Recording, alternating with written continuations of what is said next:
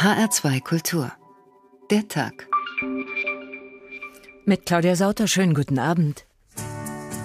Wenn es besonders trübe ist. Man morgens gar nicht mehr aus dem Bett rauskommt, weil es halt um die Zeit, wo es im Sommer noch hell war, jetzt immer dunkel. Dann leide ich auch ein bisschen unter Depressionen. Müde und erschöpft. Man ist schlapp. Man ist lustlos den ganzen Tag. Der schöne Sommer mit den langen Abenden ist vorbei dass man kaum in die Gänge kommt morgens, dass einem der Tag so schwer vorkommt, dass man morgens schon aufsteht und denkt, das schaffe ich alles nicht. Obst gegessen ohne Ende, bin auf die Sonnenbank, aber das hat auch nicht besonders viel gebracht. Das Licht wird weniger und das scheint hier eine besondere Rolle zu spielen. Ich mag mich nicht bewegen und bin am liebsten zu Hause. Wir haben im Gehirn eine Drüse, die sogenannte Zirbeldrüse, und die ist lichtempfindlich. Alles, wo ich das Gefühl habe, ich verliere Energie, ich zum Dunklen zählen. Das kann ich nachvollziehen, dass Finsternis beängstigend wirkt. Einfach die Stimmung, die ist nicht so berauschend wie im Sommer. Die Glückshormone fehlen so ein bisschen.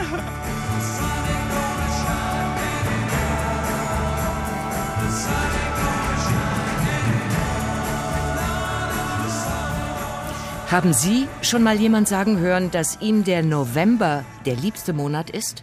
Eben. Denn jetzt beginnt ja der trübe Monat in Dunkeldeutschland und Nebelrepublik, verschärft noch durch die künstliche Umstellung auf Winterzeit. Und in dieser trüben Zeit kann ganz viel passieren, von Maut bis Steuererhöhung. Da ist alles möglich, was man bei Licht besehen vielleicht besser lassen würde. Aber, das sagen uns die Lichtfachleute, im Dunkeln sind wir Menschen einfach emotionaler, mehr bauchgesteuert, auch ungeschützter, jedenfalls weit weniger rational, als es in manchen Situationen vielleicht angebracht wäre. Und deshalb ist ab heute im Tag die Novemberparole Mehr Licht jetzt. Und zwar überall. In Konferenzräumen, bei Koalitionsverhandlungen, in Büros und in unseren Wohnungen, aus denen wir in der Dunkelheit morgens aufbrechen und die wir ja auch in der Dunkelheit zurückkommen. Die meisten von uns macht das ziemlich trübe im Kopf. Und deswegen lassen wir es jetzt hell werden, zumindest in den nächsten 55 Minuten. Und da gehen wir erstmal geografisch ans Werk. Wo wird's denn jetzt immer heller? Wohin wandert die Sonne aus? In Südafrika zum Beispiel. Da beginnt jetzt das Frühjahr. Die Tage werden dort heller und länger, und das verändert einfach alles im Lebensgefühl und in der Natur, so wie sich für uns alles ändert, wenn die dunklen Tage wieder vorbei sein werden. Steffen Sturm erzählt uns das. Das südafrikanische Licht macht süchtig. Ich habe Sie hiermit gewarnt. Es gibt Leute, die haben den Absprung nicht mehr geschafft, wegen des Lichts. Dieses Licht hat manchmal etwas Inquisitorisches, Intensives und Schonungsloses, denn es zeigt dem Menschen, wie es ihm geht. Kann er das Leuchten ertragen, die Intensität der Farben, das Kitschige der gold-rubinrot-violetten Sonnenuntergänge, dann geht es ihm mit großer Wahrscheinlichkeit gut. Besonders intensiv wirkt das Licht in den gemäßigt mediterranen Gebieten um Kapstadt. Dort bringt die senkrecht stehende Sonne ein Blütenmeer in Rot, Gelb, Weiß oder Orange zum Flimmern. Ähnlich ist es in einigen Trockengebieten weiter nördlich. Dort sammelt sich im Winter Feuchtigkeit. Das hilft der Natur. Im Frühling, also jetzt, explodiert sie dann regelrecht. Unser Licht verzaubert aber auch den Stein. Im Richtersfeld Nationalpark gibt es eine Stelle, an der man unbedingt morgens um 5 Uhr aufstehen sollte. Man parkt den Geländewagen so, dass man die aufgehende Sonne im Rücken hat. Vor sich die Schwärze der Nacht. Dann kommt das südafrikanische Licht. Zögernd. Ein gelb-roséfarbener Schimmer, stärker, heller, etwas dunkelrot mischt sich dazu, dann dunkelblau und violett. Und dann zeigt ihnen das Licht ein Drama der Natur. Vor ihnen liegt ein gigantischer Talkessel, tausend Meter tief, zerbrochen, zerfetzt, und das Licht spielt mit dieser Marsmondähnlichen Struktur. Es leuchtet schließlich rot und gold und füllt die ganze unendliche Schlucht. Südafrikanisches Licht kann süchtig machen. Aber man muss dazu nicht in die Wildnis. In Johannesburg blühen jetzt die Jagarandas. Das sind diese hohen, gewaltigen, intensiv blau blühenden Alleebäume. Das Licht färbt die Blüten morgens goldgrün. Mittags sind sie in der trockenklaren Luft dann kaum noch vom Himmel zu unterscheiden. Das Abendlicht verzaubert die Blüten mit einem roséfarbenen Glanz. 3100 Sonnenstunden hat Südafrika. Das ist beinahe Weltrekord. Zurzeit regnet und gewittert es öfter mal in Johannesburg. Dann schießen überdimensional hohe Wolkengebirge nach oben, verwandeln sich von dunkelgrau bis leuchtend weiß und abends färbt die Sonne sie flammrot. Südafrikanisches Licht macht süchtig. Ich habe Sie gewarnt. Und es macht nicht nur süchtig, es macht auch Journalisten wortgewaltiger. Wir brauchen Licht. Deswegen heute unser Thema in H2 Kultur der Tag. Mehr Licht in Dunkeldeutschland und Nebelrepublik, jetzt wo der November begonnen hat. Mit Licht sind wir einfach besser drauf. Und ohne Licht gäbe es auch nicht diese Töne. Die entstehen, wenn ich das richtig verstanden habe, in der Reibung von Sonnenwinden mit dem magnetischen Feld der Erde. Hören Sie mal.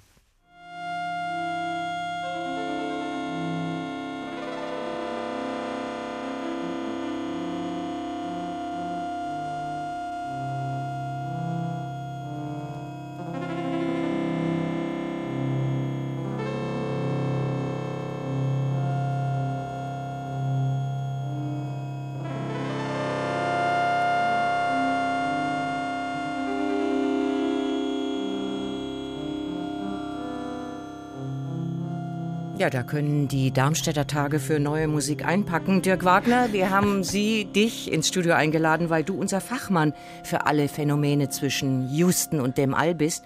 Wie entstehen diese Töne? Habe ich das vorhin richtig gesagt? Äh, die Quelle ist das Licht? Im weitesten Sinne ja, die Quelle Muss ist jetzt nicht liebenswürdig sein.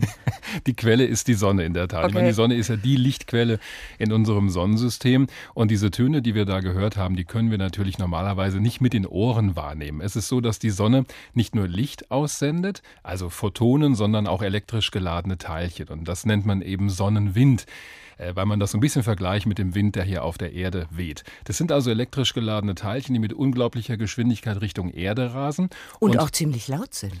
Ja, Wir haben die, glaube ich, nicht nachbearbeitet. Nee, erstmal machen die gar keine Geräusche, weil im All an sich gibt es ja kein Medium, das Schall leitet. Aber wenn okay. diese Teilchen auf das Erdmagnetfeld treffen, das sorgt ja dafür, dass wir eben von der Sonne nicht gefährdet werden. Also dass wir unten überhaupt leben können, mhm. dass uns diese, diese Strahlung und auch die elektrisch geladenen Teilchen gar nicht erreichen. Das heißt, die werden um die Erde rumgeleitet. Aber wenn es besonders starke Ausbrüche auf der Sonne gibt, dann wird das Magnetfeld der Erde sozusagen durchgeknetet und deshalb schwingt es und das kann man natürlich hörbar machen, weil es am Ende um elektromagnetische Wellen, um elektromagnetische Signale geht. Also das ist sicherlich äh, eine technische Herausforderung, sowas hörbar zu machen. Das würde man normal akustisch mit dem Ohr gar nicht hören. Da braucht man schon technische Hilfsmittel. Also Licht ist die Quelle solcher Töne, wenn noch andere Komponenten dazukommen. Licht ist aber auch ja doch eigentlich die einzige Informationsquelle, die wir äh, zwischen Houston und dem All haben, um, um diesen Weltraum da oben zu verstehen, oder? Ja, wir wissen das, was wir über den Weltraum wissen und über die Sterne da draußen, vor allen Dingen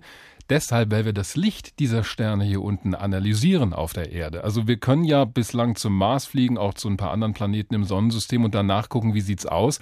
Aber ansonsten, wie es weit draußen im Universum aussieht. Das, wir haben ja keine andere Informationsquelle außer dem Licht der Sterne.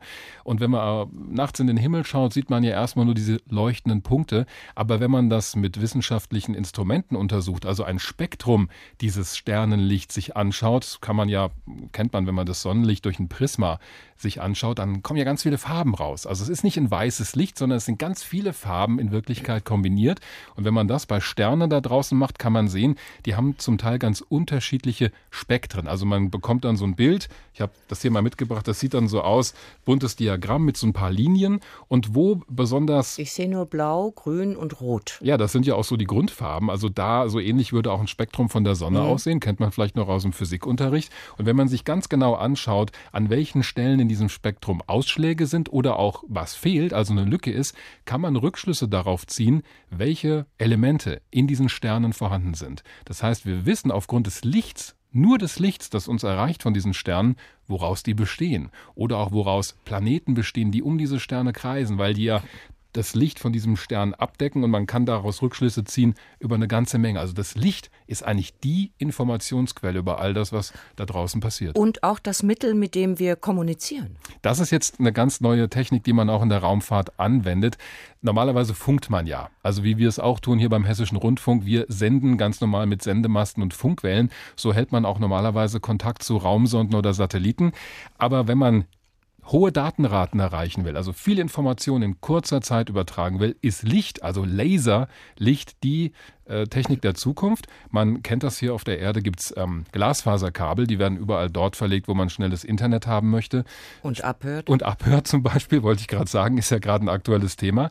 Ähm, aber was man gerade versucht hat, habe gerade eben hier wieder eine Mail bekommen von der Europäischen Raumfahrtorganisation ESA, die hat jetzt bei einer Bodenstation in Teneriffa ein Experiment gemacht mit einer amerikanischen Sonde, einem Satelliten, der den Mond umkreist. LADY heißt diese Sonde, so hat sie die NASA genannt.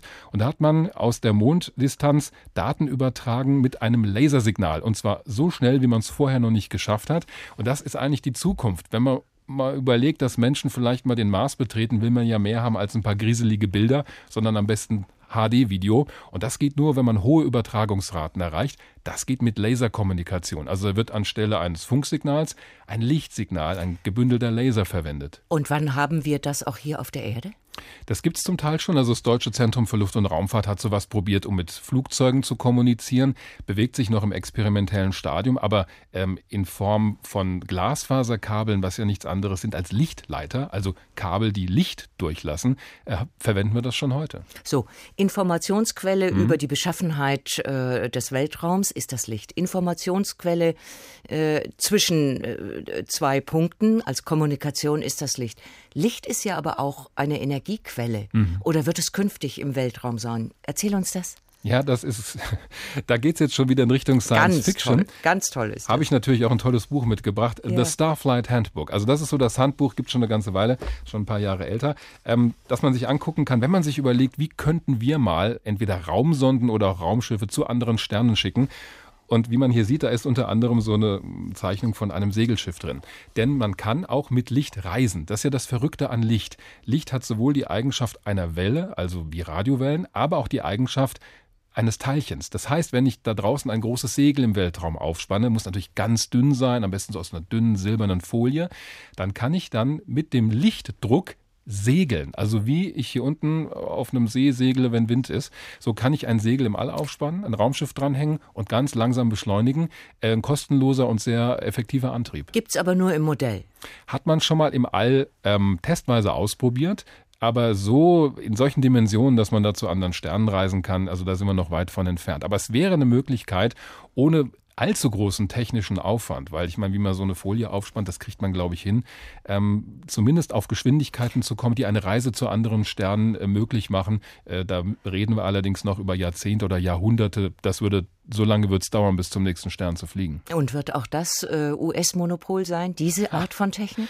Glaube ich nicht. Also es gibt auch beim Deutschen Zentrum für Luft- und Raumfahrt gab es schon vor etlichen Jahren genauso ein Solar Sail Experiment. Also man weiß, wie man diese Technik bauen müsste, um sie im All anzuwenden. Ob sie wirklich mal zum Einsatz kommt für solche Missionen zu anderen Sternen, hängt vor allen Dingen davon ab, ob es das Geld am Ende dafür gibt, weil um zu einem anderen Stern zu gelangen, und zwar in Zeiträumen, äh, damit wir das auch noch zu unseren Lebzeiten erleben und nicht erst äh, zehn Generationen später, das ist doch eine gewaltige technische Herausforderung. So einfach ist es dann doch nicht wie hier mit dem Segelschiff. Dirk Wagner, danke für diese Erläuterung und Erhellung der Zukunft auch und unserer Vergangenheit. Da haben wir jetzt also schon mal drei gute Gründe gehört, warum wir heute in H2 Kultur der Tag fordern, mehr Licht jetzt. Denn wo die Dunkelheit herkommt, das wissen wir ja durch die 13,5 Leben des Captain Blaubeer. Der lebt in Zamonien, alle, die Kinder haben, wissen das.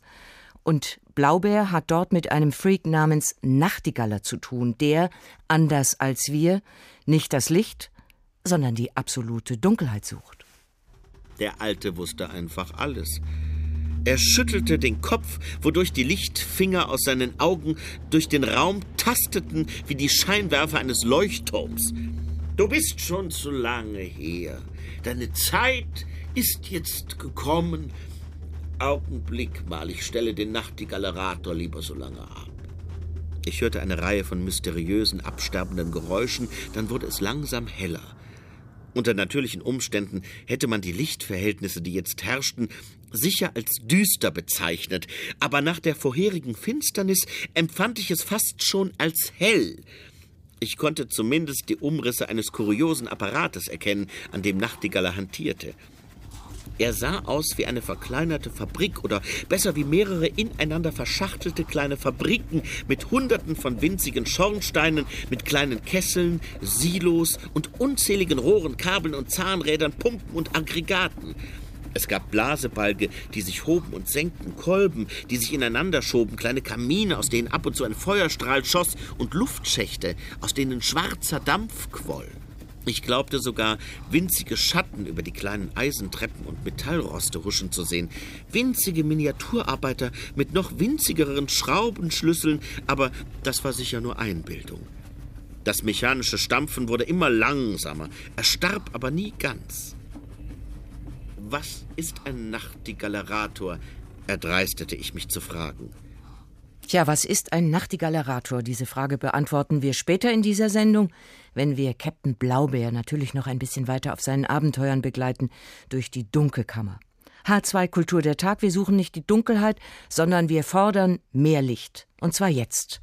An diesem ersten Novembertag, wo die Republik Nebel verhangen ist und die Tage immer kürzer werden. Deshalb ist es jetzt Zeit, da die Sonne nicht lang genug scheint, dass wir unsere Wohnungen zumindest intelligent mit Lichtquellen ausstatten müssen. Auch da gibt's Trend, Trends und Moden. Auch dabei kann man viel falsch machen. Und deshalb haben wir den Kollegen Max Knieriemen in einen Lampenladen geschickt. Er möge sich dort doch mal qualifiziert beraten lassen. Hell ist nicht gleich hell, erklärt Lichtplaner Tobias Hoffmann. Also ein Warmweiß, wir reden von einem Neutralweiß und wir reden von einem Tageslichtweiß. Das ist das, was sich vielleicht der Endverbraucher auch so ein bisschen merken kann. Der will normalerweise ja einen Warmton haben, ein warmes Weiß haben. Zum Beispiel im Wohnbereich. Dabei gibt es auch Räume, wo ein greller Tageslichtton angebracht ist. Etwa im Bad oder im Arbeitszimmer. In Büros beispielsweise würde man eher auf so ein Neutralweiß gehen. Um damit dem Tageslicht und einer wachen, angeregten Atmosphäre möglichst nahe zu kommen. Im Wohnzimmer sollte dagegen im Idealfall eine ganze Bandbreite von Lichtstimmungen vorkommen. Hier haben sich durch moderne LED-Technologie ganz neue Möglichkeiten aufgetan. Das ist nämlich auch eine spannende Sache, dass mir die LED jetzt auch ermöglicht, dass ich mir die Lichtfarbe selbst einstellen kann. Ich kann also, wenn man es mal überspitzt formuliert, aus meinem schönen Rotwein sowas wie ein Grauburgunder machen. Der Kreativität sind durch die neuartige Technik wenig Grenzen gesetzt und die Industrie probiert derzeit viel aus. Mein liebstes Ausstellungsstück, na dann kommen Sie mal mit. Ich muss sagen, wir wechseln relativ oft die Kollektion. Insofern ändert sich das natürlich, vielleicht nicht wöchentlich, aber wahrscheinlich monatlich. Tobias Hoffmann führt mich durch den Hinterhof in einen zweiten Ausstellungsraum.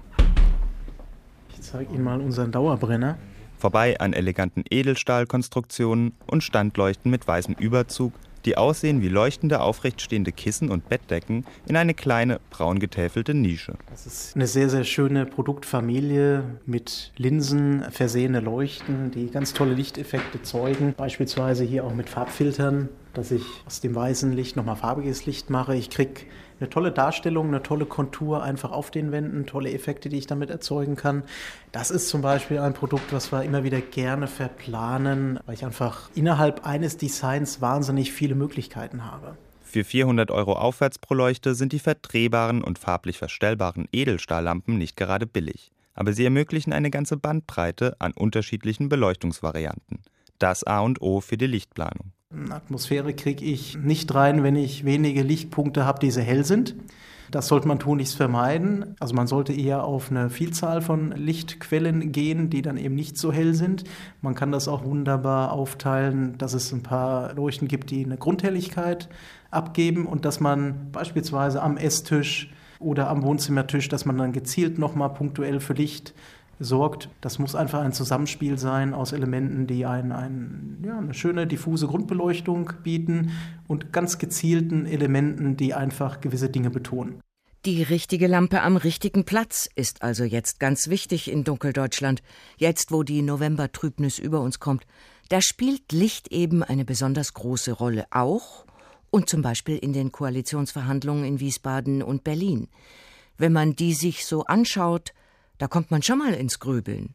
Funktioniert das Denken eigentlich präziser in grellem Licht oder besser im Halbdunkel, wo die Gegensätze verschwimmen und man sich vielleicht im Trüben schneller einigt? Das fragte ich vor dieser Sendung die international renommierte Lichtdesignerin Ulrike Brandi.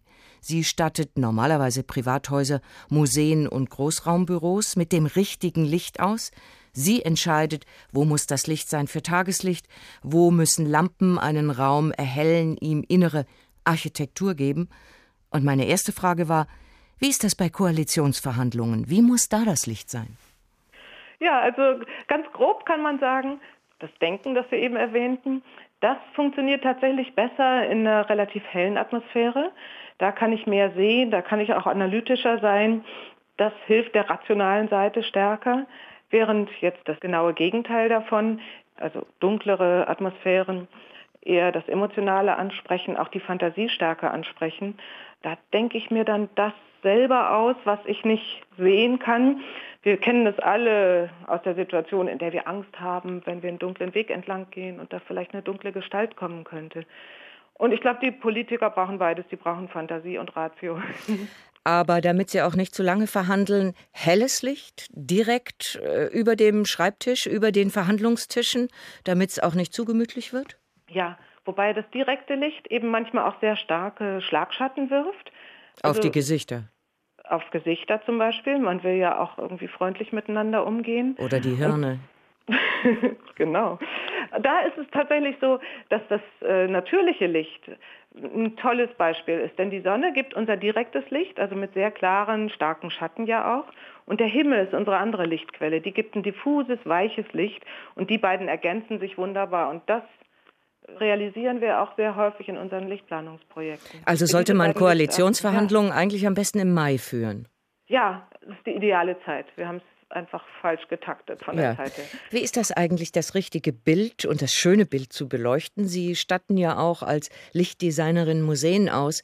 Äh, sollte das Licht da von oben auf das Bild fallen oder besser von unten? Schafft das unterschiedliche ja. äh, Affekte? Ja, das hat damit zu tun, ob ich ein Glas vor dem Bild habe oder ob es ein Ölgemälde ist. Da reflektiert das Licht ja dann auch noch mal sehr stark. Da ist es wichtig, dass man den richtigen Winkel findet. Im Museum haben wir so eine Faustformel. Das Licht fällt von oben in 30 Grad auf das Bild. Das ist zu Hause natürlich manchmal anders. Also wenn ich im Stehen oder im Sitzen ein Bild betrachte, dann sind diese 30 Grad schon ganz gut. Sie haben Privatwohnungen ausgestattet, Museen, sogar auch Kirchen mit den richtigen Lichtquellen, aber sogar auch mal ein Gefängnis. Äh, schaffen Sie da auch kuschelige Zellen für Knastis? Ja, äh, oh. Im Gefängnis sitzt man 24 Stunden am Tag. Ich glaube, da ist es am wichtigsten, äh, in irgendeiner Form angenehmes und menschliches Licht zu machen. Ich glaube, es gibt wirklich manchmal auch unmenschliches Licht. Und natürlich sind wir da sehr beschränkt in den Mitteln. Das darf nicht teuer sein, aber schon dadurch, dass eine Zellenleuchte nicht an der Decke ist, sondern an der Wand, schon dadurch ist die ganze Atmosphäre des Raumes anders. Es ist ein bisschen niedriger, es ist ein bisschen menschlicher und nicht so anonym. Stichwort Preis, den Sie eben nannten. Ist das auch ein Thema durch die gestiegenen Strompreise jetzt für Ihre Auftraggeber, dass Sie Ihnen sagen, äh, können wir das mal sparsam machen? Was Sie an Lichtinstallationen äh, in Firmen oder bei Ihren Auftraggebern machen? Ja klar, das fragt natürlich jeder.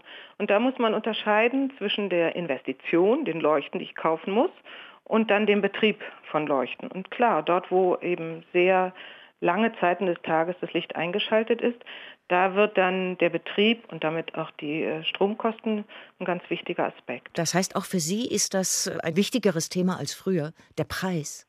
Ja, der ist schon immer wichtig gewesen. Wir versuchen ja auch Preis und Qualität miteinander in Waage zu bringen. Also ich finde es ganz schrecklich, wenn man es nur alles ganz billig haben will und dann auch eine schlechte Lichtqualität hat.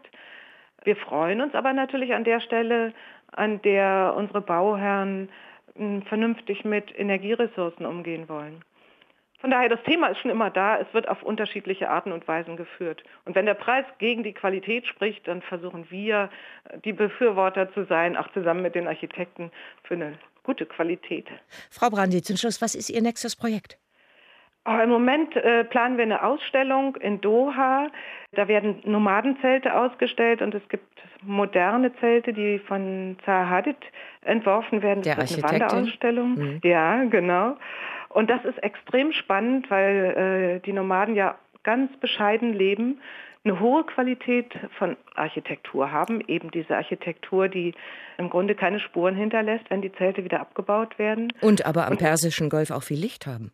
Anders als wir jetzt. Ja, die müssen sich tendenziell eher schützen vor Eben. dem Licht als, ähm, und, und vor der Hitze, als wir, die wir versuchen, ganz viel Licht in die Häuser hineinzubekommen. Aber ein anderer Aspekt, der da auch spannend ist, da sind die Frauen die Architektinnen, denn die Frauen sind zuständig für das Aufbauen und Abbauen der Zelte und dementsprechend auch für das sukzessive Weiterentwerfen dieser Zelte. Und da geht es für Sie als, als Lichtdesignerin darum, in diesen Zelten was herzustellen. Also wir machen einmal die Beleuchtung der Ausstellung selber und dann werden eben drei Zelte von Zaha Hadid entworfen und wir werden genau in diesen modernen Interpretationen der Zelte das Licht machen und auch da sehen, dass wir die Atmosphäre immer noch widerspiegeln, die wir natürlich auch so aus dem kulturellen Kontext heraus haben kennenlernen dürfen, genauso wie wir versuchen, da sehr äh, sparsam umzugehen und etwas zeitgemäßes zu schaffen. Erläuterung der Hamburger Lichtdesignerin Ulrike Brandi. H2 Kultur der Tag. Mehr Licht jetzt. Heute unser Thema. Und ehe wir uns der weiteren Recherche nach dem richtigen Licht für das richtige Leben hingeben, schauen wir noch mal kurz bei Captain Blaubart vorbei. In der Dunkelkammer von Professor Nachtigaller, da war ja noch eine Frage offen geblieben. Was ist ein Nachtigallerator? erdreistete ich mich zu fragen. Ein Nachtigallerator, schwadronierte Professor Nachtigaller wie auf Knopfdruck los, ist eine Maschine zur Herstellung von Dunkelheit, die ich selbst erfunden habe. Man kann mit diesem famosen Gerät vermittels sogenannter Nachtigallerstrahlen besonders dunkle, sternlose Stücke aus dem Nachthimmel schneiden und direkt hier hinein in diese Kammer transportieren. Die Maschine speichert und filtert diese Finsternis. Durch sie kann ich sie abfüllen wie von einem Weinfass. Ich kann sie auch verdicken oder verdünnen, je nach Bedarf. Ein Triumph der Dunkelheitsforschung oder Nachtigallik wie die Experten diese wissenschaftliche Disziplin nennen.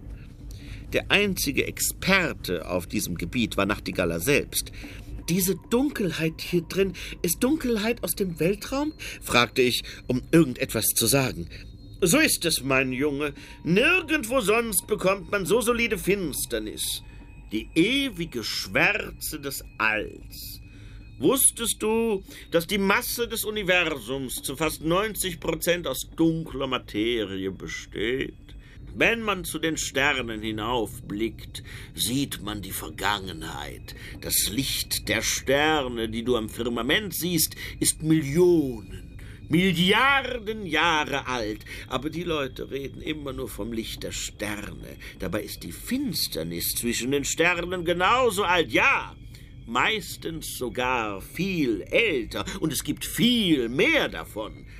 Dunkelheit altert wie Wein. Je älter sie ist, desto besser. Die Dunkelheit in diesem Raum ist fast fünf Milliarden Jahre alt. Ein besonders guter Jahrgang. Später noch mehr davon. H2 Kultur der Tag. Mehr Licht. Das ist, wir geben es unumwunden zu, keine besonders originelle Idee dieser Redaktion. Mehr Licht haben alle vor uns auch schon gefordert, jedenfalls die Maler in fast allen Epochen. Für die war es eine Herausforderung, wie bringe ich überhaupt Licht ins Bild? Wie erhelle ich ein Gesicht oder eine Hand, einen Haarschopf oder eine Blumenwiese? Ja, das ist eine der größten Herausforderungen, mindestens so sehr wie die Entwicklung der Perspektive. Und sogar für Künstler, die keine Leinwand nutzen, ist das Licht ein ästhetisches Ausdrucksmittel und ist es bis heute. Deshalb hat Rudolf Schmitz seinen kleinen Rundgang durch die Kunstgeschichte betitelt Das große Leuchten. Wo beginnt das? Nicht erst bei Monet und Renoir, aber bei denen ganz besonders wunderbar. Die Impressionisten gelten als die Maler des Lichts, der flirrenden Impressionen und der Schönheit des Augenblicks. Sie gingen zum Malen an die Ufer der Seine, und plötzlich begannen die Farben auf der Leinwand zu blinzeln unter den vielfach gebrochenen Strahlen des Sommers. Das Bauhaus war da weit nüchterner.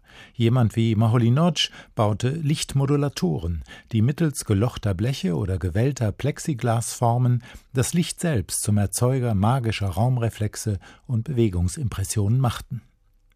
In den späten 1950er Jahren waren es Künstler der Gruppe Zero, die hier anknüpften. Heinz Mack träumte von einem Sahara-Projekt, das er dann 1967 verwirklichte. Er stellte Plexiglas-Skulpturen in der tunesischen Wüste auf, die das Sonnenlicht bündelten und es in übernatürliches Gleißen verwandelten. Denn Flavin, der amerikanische Minimal-Künstler, adelte dann die Neonröhre zum Mittel einer verblüffenden Lichtkunst. Die hässlichen, industriell genormten Beleuchtungskörper von Büros und Fabrikhallen wurden zu geometrischen Formationen gebündelt, wurden zu Zeichnungen aus Licht. Sie erzeugten geheimnisvoll schimmernde und fluoreszierende Räume, die wie eine Fata Morgana von der Schönheit der nächtlichen Städte und von der Abwesenheit des Menschen zeugten. Warum verzaubert uns die aufgehende Sonne, so dass wir uns nicht vom Fleck rühren und nur noch schauen wollen? Vielleicht fragte sich das Olafur Eliasson, als er die ehemalige Turbinenhalle der Londoner Tate Modern mit 200 Lampen, einer Spiegeldecke und einem semitransparenten Halbkreis in die perfekte Bühne des ewigen Sonnenaufgangs verwandelte. Mit dieser Lichtkunst zog er über 2,2 Millionen Besucher in den Bann. Sie legten sich auf den Boden, tauchten in das Licht ein und ließen sich davontragen. Und obwohl jeder Besucher erkennen konnte, mit welchen technischen Hilfsmitteln dieses große Leuchten erzielt worden war, stellte sich so etwas wie spirituelle Erfahrung ein. Ein Experte für Transzendenz ist auch der Amerikaner James Terrell. Seine Lichträume, die zunächst einfach nur dunkel oder schwarz erscheinen, erlauben das Erlebnis einer sich allmählich einstellenden Farb- und Lichtwahrnehmung in überaus künstlicher Weise mit Hilfe von Raumrundungen, unzugänglichen Zonen und indirekter Lichtstreuung suggerieren sie farbige Lichtkuppeln, die uns umgeben. Oder sie lassen, sobald die Augen sich darauf eingestellt haben, dreidimensionale Farbkörper entstehen. Man möchte in diese Farbräume hineingreifen, um sie zu verstehen, aber wer es tut, greift ins Leere. So stellt man sich den Schöpfungsmorgen vor. Es werde Licht und es ward Licht. Doch am schönsten sind immer noch Terrells Sky Spaces, Räume, in denen man auf Bänken sitzt und durch eine Öffnung in der Decke auf den Himmel schaut. Man sieht die Farben des Himmels, die Wolken, das Dunklerwerden, das Hereinbrechen der Nacht und hört die Stadtgeräusche. Das ist die perfekte Verschmelzung von Kunst und Wirklichkeit. Das Wirkliche wird mit einem Rahmen versehen und erst dadurch so richtig wahrnehmbar. Und dazu braucht es die Kunst, Sie lenkt unseren Blick, sie eröffnet uns die Wahrnehmung des Lichts in allen Nuancen, sie zeigt uns das Spiel der Farbe, das ohne Licht nicht existiert. Und da wären wir, mehr als ein Jahrhundert später, wieder bei der Erfahrung der Impressionisten. Das große Leuchten in der Kunst, auch das erhält unser heutiges Thema in H2 der Tag. Mehr Licht jetzt. Denn ohne Licht sind wir doch nur trübe Existenzen im Dunkeln.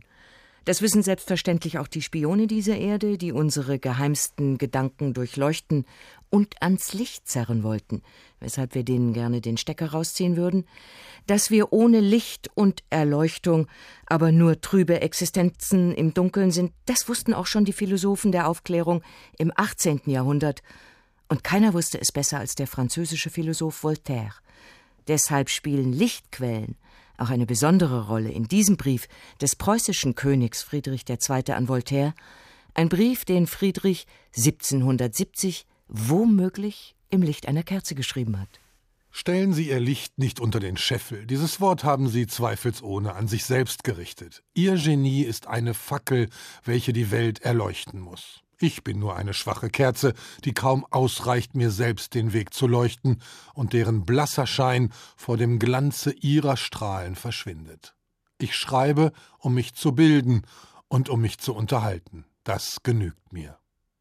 Wie viele Nationen sind aus Mangel an Aufklärung dem Stumpfsinn verfallen und bäurisch geworden. Aber leben und leben lassen, mögen vor allem sie noch lange leben. Ein Brief übrigens, den ein mächtiger König an einen Mann des Geistes geschrieben hat in großer Ehrerbietung, ja fast Demut vor dem Genie des anderen. Jochen Hörisch, Literaturwissenschaftler und Professor in Mannheim.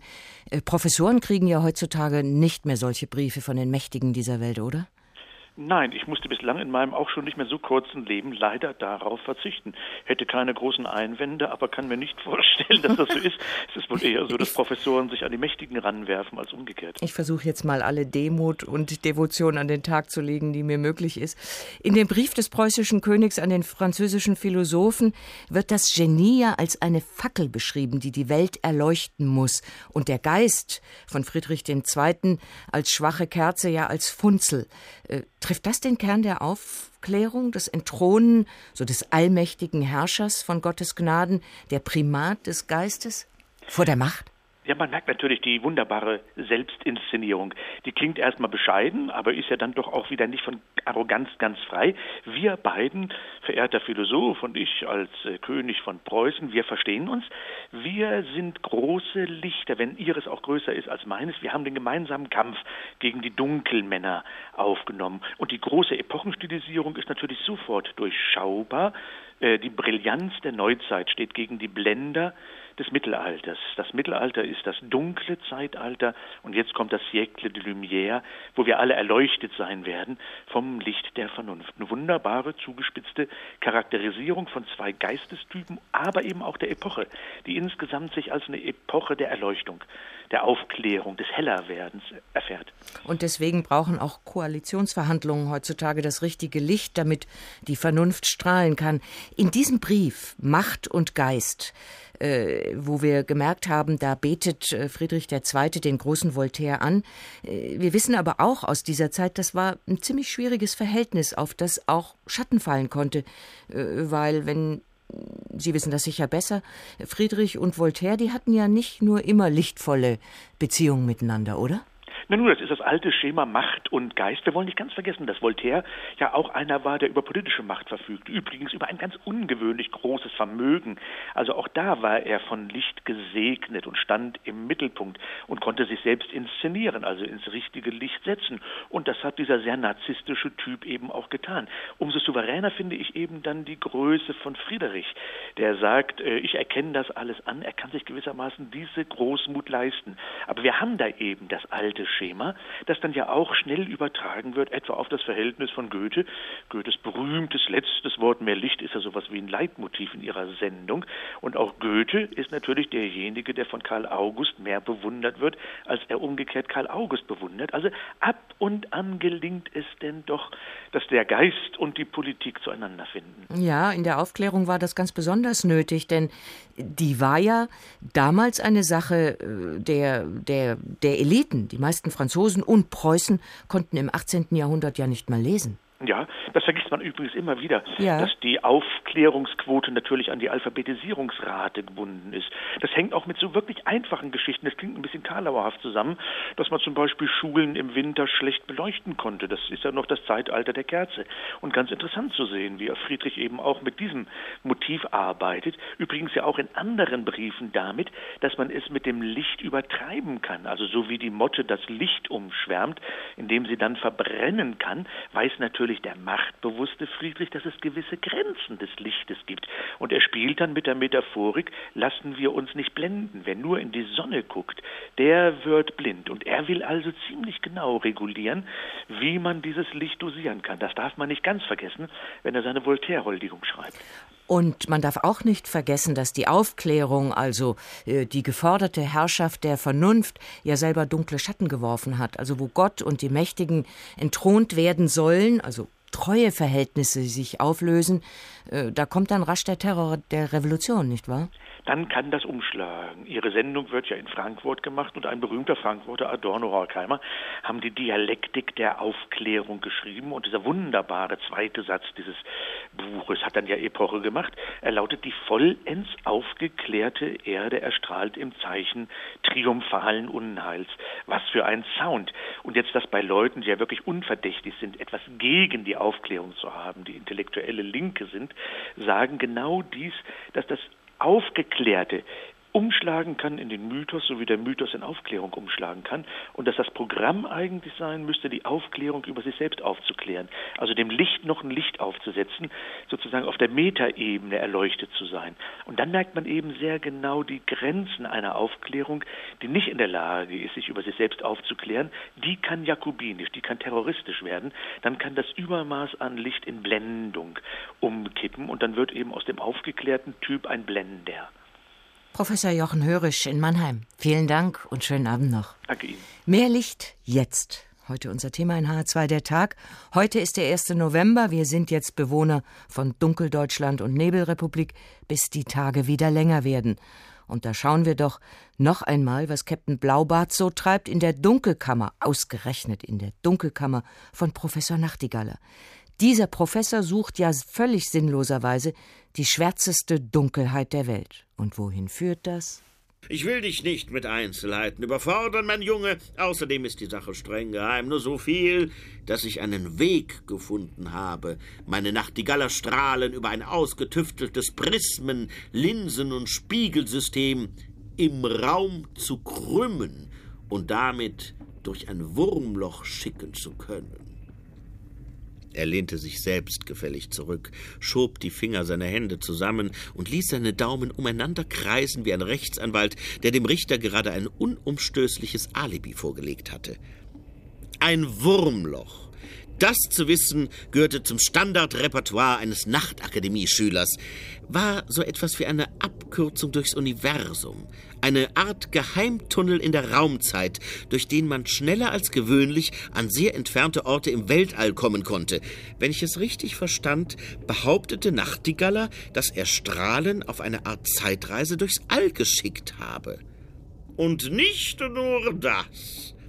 Er deutete auf ein anderes Teil des Nachtigallerators, das aussah wie ein mechanisches Stachelschwein.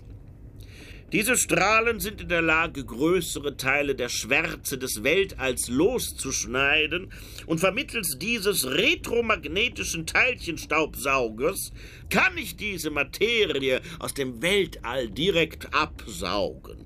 Am Himmel zurück bleiben nach dem Herausschneiden nur noch Löcher, die so abgrundtief schwarz sind, dass selbst Licht in ihnen verschwindet. Wissenschaftler kommender Generationen werden sich noch die Köpfe darüber zerbrechen, woher diese schwarzen Löcher kommen. Nachtigaller wurde für eine Weile sehr schweigsam und ächzte nur abwesend vor sich hin. Nein, also in diese Dunkelkammer wollen wir auf gar keinen Fall. Wir fordern mehr Licht jetzt und da sind wir übrigens ganz an der Seite der Bewohner des Städtchens Rjukan. Ich hoffe, ich spreche das richtig aus.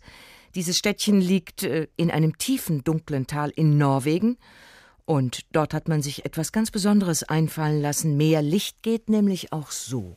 Schwermut, Antriebslosigkeit, bleiernde Müdigkeit. Es sind die ersten Anzeichen für den skandinavischen Novemberblues. Jo, det är det är mörkt. Es ist ja immer dunkel. Du gehst im Dunkeln zur Arbeit und kommst im Dunkeln nach Hause. Mörkret. Alles ist dunkel. Schweden, Norweger und Finnen holen wieder ihre viel zu teuren und hässlichen Tageslichtlampen vom Dachboden. Mittags rausgehen, ja, auch das hilft. Aber was um Himmels willen soll man tun, wenn selbst dann keine Sonne mehr scheint? In Rjukan, in den norwegischen Bergen, war das so. Links und rechts nur hohe Felsen, das Tal selber viel zu schmal, dass da noch irgendein Lichtstrahl im Winter hineinfinden kann. Was also tun? Man spiegelt sich die Sonne einfach ins Tal. Der Industrielle Sam Ade, der vor 100 Jahren die Firma Norsk Hydro gegründet hatte und sich in Deutschland zum Ingenieur hatte ausbilden lassen, dieser Sam Ade hatte genau diese Idee. Man könnte doch, dachte er sich, oben auf dem Felsen, auf dem Gaustertoppen, einen Spiegel anbringen, der dann die Sonnenstrahlen genau auf den Rathausplatz in der Dorfmitte lenkt. 100 Jahre alt ist diese Idee inzwischen. Jetzt ist sie wahr geworden. Damals, als Ade seinem Heimatdorf den Vorschlag mit den Spiegeln unterbreitete, hatten noch alle abgewunken und für Ades Geld dann doch lieber eine schicke Seilbahn gebaut. Ades Erben wäre es fast genauso ergangen. Martin Andersen hatte die alte Idee vor zwölf Jahren wieder aufgegriffen und dem Bürgermeister noch einmal vorgeschlagen. Und wieder hieß es da, nö, zu teuer, das machen wir nicht. Der Künstler Martin Andersen aber blieb hartnäckig. Es ist ein zwölf Jahre alter Traum. Es gab schon sehr viele hier im Dorf, die das erst für einen Aprilscherz gehalten haben. Aber dann haben sie gesagt, die Idee hatte ich eigentlich auch schon mal, schon vor dir. Naja, ist ja auch logisch, man steht hier unten und sieht die Sonne da oben. Also warum spiegeln wir sie nicht einfach runter? Gemacht, getan, denn 80 Prozent der Baukosten haben am Ende Sponsoren übernommen und auch deren Rechnung scheint aufzugehen. Der Medienandrang bei der Inbetriebnahme der Sonnenspiegel war so groß, dass man schon gar nicht mehr unterscheiden konnte, sind das nun echte Sonnenstrahlen auf dem Rathausplatz oder doch nur die Scheinwerfer der großen Fernsehanstalten? Diejenigen, die immer schon skeptisch waren, sind noch nicht wirklich in lauten Jubel ausgebrochen. Aber wenn wir uns ansehen, was dieser Spiegel schon für eine internationale Aufmerksamkeit ausgelöst hat, dann kann wohl keiner bei uns mehr sagen, dass die Idee der komplette Wahnsinn war. Bürgermeister Bergland setzt auf die Skitouristen. Wenn die Sonne nun auf den Rathausplatz scheint, dann könne man die Touris doch vielleicht auch mal ins Tal locken, meint er. Ja gut, man müsste den Platz noch mal irgendwie hübscher machen, ein paar Bänke und so, aber das wird schon. Steiner Bergland starrt in den Himmel. Seine Schwermut scheint wie weggeblasen, obwohl es heute bewölkt ist, das Spiegellicht vom Gaustertoppen nur schwach. Rückens Bürgermeister zückt sein Handy, seine wichtigste App im Moment. Das ist die mit dem Wetterbericht.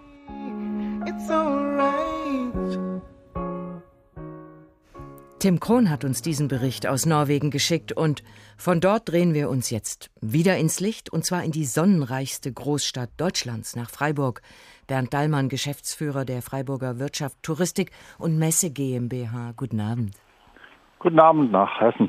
Herr Dallmann, das Wichtigste über Freiburg und das Licht zuerst. Bei Ihnen werden mehr Kinder gezeugt als in Dunkelstädten.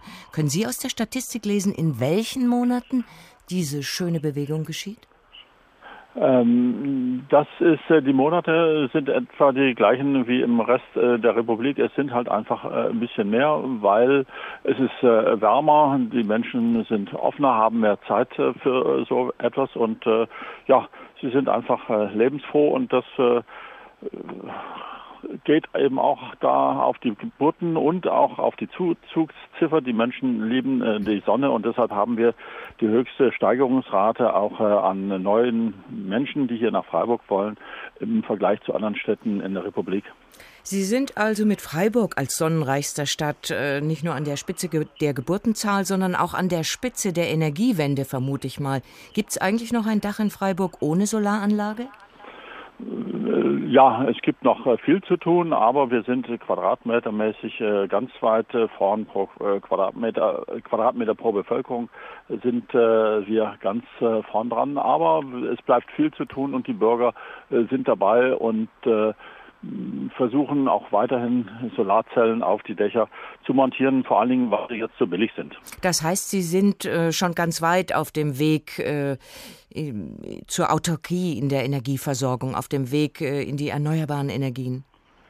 Ja, das ist, was vor 40 Jahren anfing mit dem Kampf gegen ein Atomkraftwerk, das hier gebaut werden sollte. Und aus dieser Bewegung, was die vor 40 Jahren 1970 anfing, der erfolgreiche Kampf gegen den Bau eines Atomkraftwerkes, ist jetzt äh, dann die äh, Wende hin zur Sonne äh, geworden, so dass äh, die Menschen nicht nur gesagt haben, wir wollen keine Atomenergie, sondern wir wollen etwas anderes und das ist die Solarenergie. Und da sind wir jetzt nach 40 Jahren an der Spitze der Bewegung. Und äh, wie ist das mit dem Preis? Können Sie kostengünstiger als andere Strom anbieten? Ja, wir können kostengünstiger deshalb anbieten, weil eben äh, die Sonnenintensität, die Sonneneinfallzeit in Freiburg größer ist als in anderen Städten und deshalb kriegen wir mehr Energie pro Quadratmeter Solarfläche als in anderen Städten und deshalb lohnt es sich äh, mit, mit dann letztendlich auch mit chinesischen Solarmodulen ist es dann äh, sehr preiswert und wir können mittlerweile äh, Solarenergie anbieten, die nicht teurer ist als der Strom aus der Steckdose, auch ohne Subvention. Und exportieren Sie die auch äh, in die Nachbarländer? Nein, so, so viel haben wir halt noch nicht. Äh, das äh, Ganze geht erst um 10 bis 20 Prozent des Energiebedarfs. Also wir brauchen das alles noch selbst, was wir tun. In 20 Jahren, in 2050, wollen wir mit der Region so weit sein, dass wir energieautark sind. Aber wo viel Licht ist, wie bei Ihnen in Freiburg, äh, und viel Wärme, wie bei Ihnen in Freiburg, da ist ja auch Schatten. Bei Ihnen gibt es neuerdings Heuschrecken. Es gibt äh, ja äh, aufgrund des guten Klimas haben sich hier in äh, Freiburg äh, hat sich die sogenannte Beißschrecke äh, angesiedelt. Sie ist irgendwann mal auf einen Güterzug äh, von äh, Norditalien nach Freiburg gesprungen, ist hier abgesprungen und äh, hat sich hier äh, angesiedelt, kann hier deshalb gut überleben, weil es so äh, schön warm ist, ähm, aber weil sie unter Naturschutz steht. Äh, hindert sie auch manchmal dann industrielle Entwicklung äh, von Betrieben. Aber weil wir ja äh, dem Naturschutz äh, sehr nahe sind, geht uns die sogenannte Beißschrecke vor der wirtschaftlichen Entwicklung. Das Wort ist schön, Beißschrecke. Was beißt die denn? Die Beißschrecke lebt vor sich hin, ist kaum sichtbar und man kann sie nur zählen und wahrnehmen beim Kopulieren. Aha. Ja, das ist ja in Freiburg sowieso ziemlich angesagt. wenn ich das richtig verstehe. Ja, schön für Sie, Herr Dahlmann. Vielen Dank für diese kleine Freiburg-Führung. Und da sind wir auch schon fast am Ende auf unserer Tour durch das dunkelreiche Deutschland, jetzt im November. Die Tage werden immer kürzer, bis zum 21. Dezember. Dann ist Wintersonnenwende und äh, bis dahin erstrahlen nicht nur in Freiburg, nein, auch anderswo in Deutschland die berühmten Lichterketten. Das was Schönes, da freuen wir uns ja alle drauf, vor allem in der Vorweihnachtszeit. Nur, man sollte das richtig anlegen. Nein, Günde, nein, jetzt hör doch mal zu. Also verdammt nochmal. Ja, ich glaubte das. Ja, das hat toll ausgesehen. Ja, ah, ja, jetzt hört doch mal zu. Ja, ganz toll. Ja, jeder von euch hat 30 Liter an dem Arm getrunken. Toll, super, ja. Du, ja, du, ja, und wenn ihr 50 getrunken hättet, nein, das bringt denen nichts. Nein. Ja, ja, beeindruckend. Mhm, mhm, ja, ja. Günther, glaubt mir, ihr habt das falsch verstanden. Verdammt nochmal. Ja, schön. Tolles Gefühl. Alle haben mitgemacht. Ja, ja. Ja, toll. Von Kiosk zu Kiosk. Mhm. Über die ganze Stadt. Ganz toll. Hand in Hand. Na super. Aber zum letzten Mal. Ihr habt das falsch verstanden. Nein, eben nicht. Merkst du nicht, da fehlt was. Tee fehlt. Tee, verdammt nochmal. Es war umsonst, glaub mir das. Das Tee fehlt. Mensch, Günther, es heißt Lichterkette und nicht Licherkette.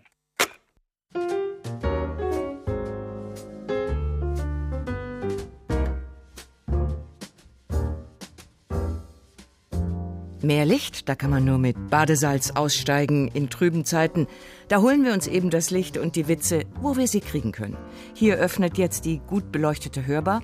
Und was Sie noch wissen sollten zu dieser Sendung, die CD, aus der wir die Ausschnitte des Lebens des Captain Blaubart entnommen haben und äh, das uns Dirk Bach so schön erzählt hat. Diese CD gibt's ab 11. September, November zu kaufen, ist auch ein gutes Mittel gegen Dunkeldeutschland. Schönen Abend noch.